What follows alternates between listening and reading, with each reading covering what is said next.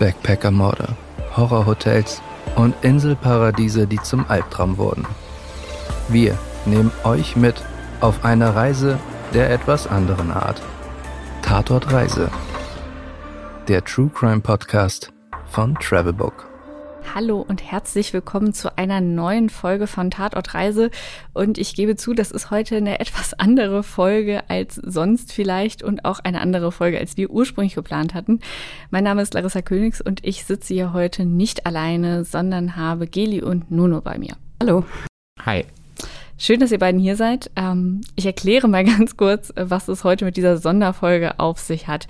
Wir wollten natürlich eigentlich über einen weiteren besonderen Fall sprechen. Es sind dann so ein paar Kleinigkeiten dazwischen gekommen. Auch wir haben einen ganz normalen redaktionellen Alltag und manchmal gibt es da noch andere Projekte und Dinge, die einfach ja dazwischen kommen. Wir wollten jetzt aber diesen Monat nicht komplett ausfallen lassen und dachten, wir geben euch einfach schon mal so einen kleinen Vorgeschmack auf das, was in den nächsten Wochen und Monaten noch kommen wird. Wir sitzen da nämlich tatsächlich schon an einigen ja wirklich spannenden Geschichten dran und ja, vielleicht fängst du direkt mal an, Geli, und erzählst, welche Geschichte recherchierst du denn jetzt gerade? Du bist ja schon mittendrin. Genau, ich bin mittendrin und zwar, es geht um einen sehr spannenden Fall, der genau zehn Jahre zurückliegt jetzt. Ähm, eine Familie aus äh, Großbritannien. Die äh, sind in Urlaub gefahren, eine fünfköpfige Familie, Vater, Mutter, äh, Schwiegermutter und zwei kleine Kinder und ähm, waren in Frankreich in den Alpen ähm, auf dem Campingplatz und haben dann ähm, eine Tour unternommen tagsüber. Ja, und man hat dann ähm, die Leichen von denen gefunden. Ähm, viel mehr will ich jetzt gar nicht verraten. Also ähm, sie sind in ihrem Auto gestorben. Nicht alle, die äh, beiden Mädchen haben überlebt. Und es ist noch ein weiterer ähm, Radfahrer dabei ums Leben gekommen, auch erschossen worden. Viel mehr will ich jetzt gar nicht sagen, ähm, denn die ganzen Details, die hört ihr dann in der Folge. Genau. Also du sitzt auf jeden Fall schon in der Folge dran. Du hast ja gerade schon gesagt, das ist ein sehr mysteriöser Fall wieder, sehr viel Ungeklärtes. Mhm. Da muss man natürlich dann auch so ein bisschen recherchieren. Genau. Und wie du gerade meintest, äh, wieder eine Folge in Europa, was ja auch ganz spannend ist. Nuno, du sitzt auch an der Folge dran, aber ich äh, verrate nicht zu viel, wenn ich sage, da bleiben wir nicht in Europa, ne? Wir bleiben ein bisschen in Europa, denn natürlich gehört ähm, der Fall zum Teil auch nach Deutschland. Ähm, und zwar, ich kam darauf, ich war jetzt am Wochenende am See mit ähm, der Familie und mit Brasilianern und da kamen wir auch auf den Fall Tatunkanara zu sprechen. Was ist das für ein Fall? Dieser Fall ist so ziemlich das Erste, was ich in, überhaupt in den letzten Jahren gelesen habe ähm, und von denen ich erfahren habe. Es ist wirklich der Wahnsinn, was da alles passiert sein soll. Man kann es auch nicht so richtig zusammenfassen. Ich versuche es jetzt dennoch. Wir reden von einem Mann, der im Urwald Brasiliens lebt, sich als Indigener ausgibt und der in Wahrheit kein Indigener ist, sondern ein Deutscher aus Bayern. Und Verbrechen hat er auch noch verübt. Jetzt kommt's. Also Tatunka Nara hat mit einem deutschen ARD-Korrespondenten namens Karl Brugger die Chroniken von Akakor niederschreiben lassen sozusagen.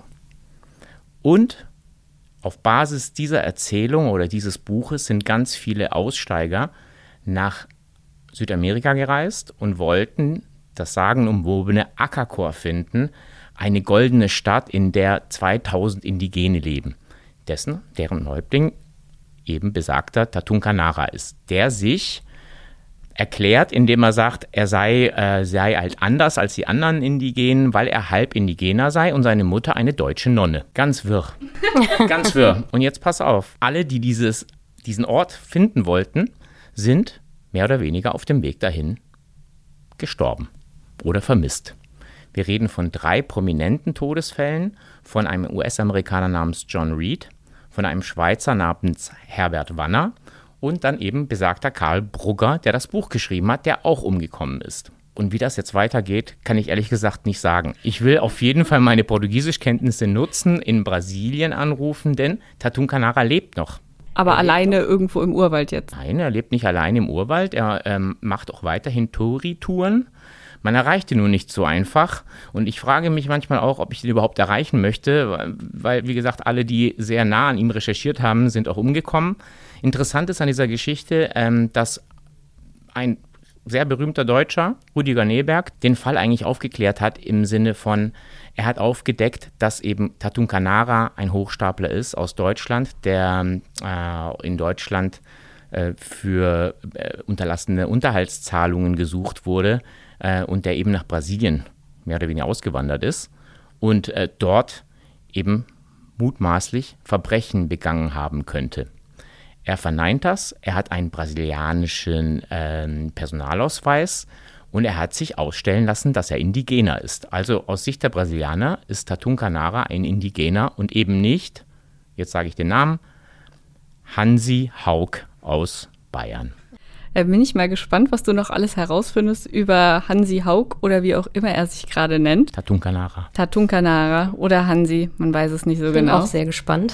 Und ich sitze aktuell noch an einem Fall aus Kanada. Da geht es um eine Straße. Ich hatte ja schon die Geschichte über den Flinders Highway erzählt mit den verschiedenen Fällen. Und tatsächlich ist der Flinders Highway nicht die einzige Straße, wo es immer wieder zu ja, ähm, Verbrechen kommt, mysteriösen Todesfällen und Verschwinden. Es gibt auch eine ähnliche Straße in Kanada, die Highway of Tears genannt wird. Und da bin ich jetzt gerade daran und versuche aus Kanada tatsächlich auch Leute zu bekommen es gibt da viele Familien, deren äh, Kinder sind, ich glaube, ausschließlich Frauen, äh, junge Mädchen, die dort vermisst wurden. Ähm, da gibt es einige und ich versuche da gerade Kontakt herzustellen. Es wurde auch schon einiges über diese Straße berichtet und hoffe, dass ich da noch weitere Informationen bekomme. Aber auch das wird dann in Detail in den nächsten Monaten erzählt werden das ist jetzt nur ein kleiner Vorausblick, was wir so die nächsten Wochen planen, woran wir gerade sitzen, dass ihr Bescheid wisst. Wir machen nicht einfach nur so Pause. Wir arbeiten tatsächlich weiter, versuchen weitere spannende Fälle für euch zu recherchieren. Und wir freuen uns natürlich sehr, wenn ihr auch das nächste Mal wieder reinhört mit dem neuen Fall von Tatort Reise. Ich sag schon mal vielen Dank, dass ihr heute überhaupt reingehört habt. Und wir freuen uns. Bis zum nächsten Mal. Zum nächsten Mal. Bis dann. Ciao.